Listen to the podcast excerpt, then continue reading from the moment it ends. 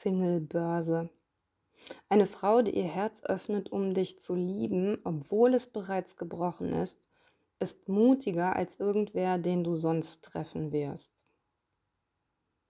Nach dem heutigen Stand der Dinge trifft das mehr als zu. Im letzten Post habe ich das Thema Dating-Apps ja schon kurz angeschnitten. Mit der heutigen Erfahrung leuchten auch alte Erinnerungen an Dates und Dateversuchen in meinem Hippocampus auf, die ich sehr gerne dort gelassen hätte. Während ich das schreibe, muss ich mich übrigens betrinken. Ich empfehle auch beim Lesen oder Hören viel Alkohol in kurzer Zeit zu trinken, denn das Schreiben dauert ja wesentlich länger, weil das hält sonst keiner aus.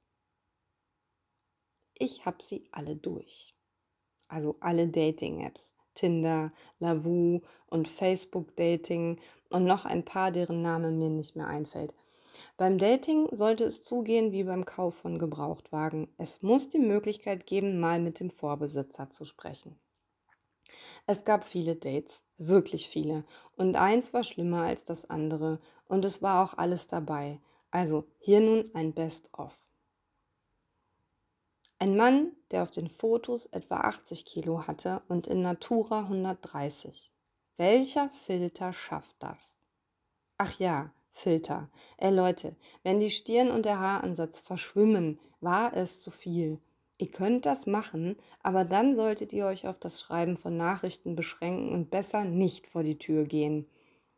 Ich war gar nicht geschockt von den 130 Kilo, aber ich wusste ja direkt, dass ich angelogen wurde. Auf welcher Basis genau und was soll da entstehen? Ich habe Lebensgeschichten und Krankenakten zu hören bekommen, und zwar von derselben Person bei einem Date, dem ersten. David war angeblich Architekt und beim Googlen fand ich heraus, dass er Verkäufer einer Fertighauskette war. Ich wusste gar nicht, dass man dafür Architektur studieren muss. Er wollte mich auch besuchen, ist aber einfach nicht aufgetaucht und hat sich auch nicht mehr gemeldet. Heute weiß ich, das nennt sich Ghosting und früher hieß das einfach verarschen. Schade ist es auch, dass das Gerichtsurteil erst vor kurzem ausgesprochen wurde, dass Dickpics verboten sind und die Versender der unerwünschten Bildchen sich damit nach 184 des Strafgesetzbuches strafbar machen. Ihnen droht eine Freiheitsstrafe von bis zu einem Jahr oder eine Geldstrafe. Also ich hätte da eine beschauliche Sammlung auf meinem Handy. Morgen habe ich ein Date und bin völlig unvorbereitet. Mit wem? Siehste, da fängt's ja schon an. Also mit Bernd auf jeden Fall nicht. Mit Bernd habe ich ganz nett geschrieben. Irgendwann fiel mir auf, dass er gar keine Frage stellt. Er erzählte permanent von sich dachte, beim Telefonieren wendet sich vielleicht das Blatt. Ich fragte also, welche Musik er denn gerne höre. Das sei ihm egal. Naja, mir ist das nicht so ganz egal. Wieso denn? Man kann ja Kompromisse eingehen. Nee, nicht bei Musik. Man muss ja gönnen können. Ja, aber nicht bei Musik. Also ich höre gerne Rockmusik und ich bin auch kein Musiknazi, aber Schlager, Techno und Haus gehen gar nicht. Mein erstes Konzert war ACDC. Hm. Und wie kommt man von ACDC zu mir egal? Ja, durch die Ehe und die Kinder, das ist ja dann auch nur Krach. Und Thunderstick wollen die auch nicht hören. In diesem Moment war ich raus. Never ever war der auf einem ACDC-Konzert. Adios, amigo. Mann, war ich froh, als mein Vater mich anrief und eine Frage zur Hebeanlage seiner Toilette im Keller hatte. Es gab heute eine ähnliche Situation. Das Geräusch der Motorsense des Nachbarn von gegenüber war tausendfach schöner als das Gekeife der Nachbarn von nebenan.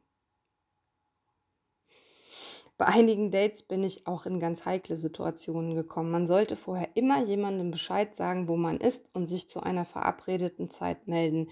Die Welt ist schlecht. Bei einem solchen Date flüchtete ich aus der Wohnung und wollte gerade ganz schnell ins Auto. Doof, wenn man im Dortmunder Kreuzviertel geparkt hat und 18 Mal im Kreis gefahren ist, bevor man einen Parkplatz gefunden hat.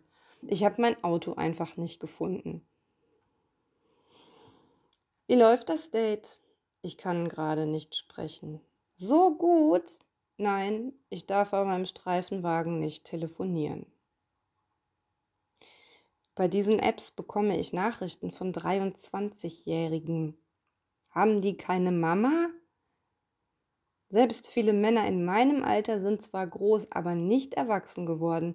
Da habe ich mir auch schon zwei Stunden lang einen Vortrag über den Anbau und das Züchten bestimmter Kräuter zur Leistungssteigerung und Nahrungsergänzung anhören dürfen. Das war übrigens derselbe Typ, der seine Krankenakte mitgebracht hat. Er hieß Marco. Es gibt so Dates, da denke ich mir, Alter, du würdest es keine fünf Minuten mit mir aushalten. Und eigentlich ist alleine sterben gar nicht so schlimm. Ich habe ganz viele Markus kennengelernt. Beim Speichern der Nummer ins Handy muss man da sehr aufpassen. Schuld an dem ganzen Desaster, was mir diese Erinnerung ins Hirn zurückgeholt hat, hat ein guter Freund, der einen Rat von mir wollte. Ja, ich wollte nur mal kurz die weibliche Konkurrenz angucken und er eben die männliche. Da habe ich halt mein Dating-Profil reaktiviert und damit begann die Misere aber ich habe es heute direkt wieder deaktiviert. Übrigens fand Bernd unser Telefonat sehr unterhaltsam. Ich bin fertig mit Dating-Apps und lege den Fokus jetzt auf Liefer-Apps. Die Fahrer haben wenigstens einen Job, ein Auto und etwas zu essen. Doof, dass es bei Picknick eine Warteliste gibt. Dafür bekomme ich zur ersten Bestellung Kekse gratis dazu. Wein wäre mir lieber. Beim Schreiben blitzen noch sehr viele Erinnerungen an andere Dates auf. Ich fürchte, es wird einen weiteren Post zu diesem Thema geben.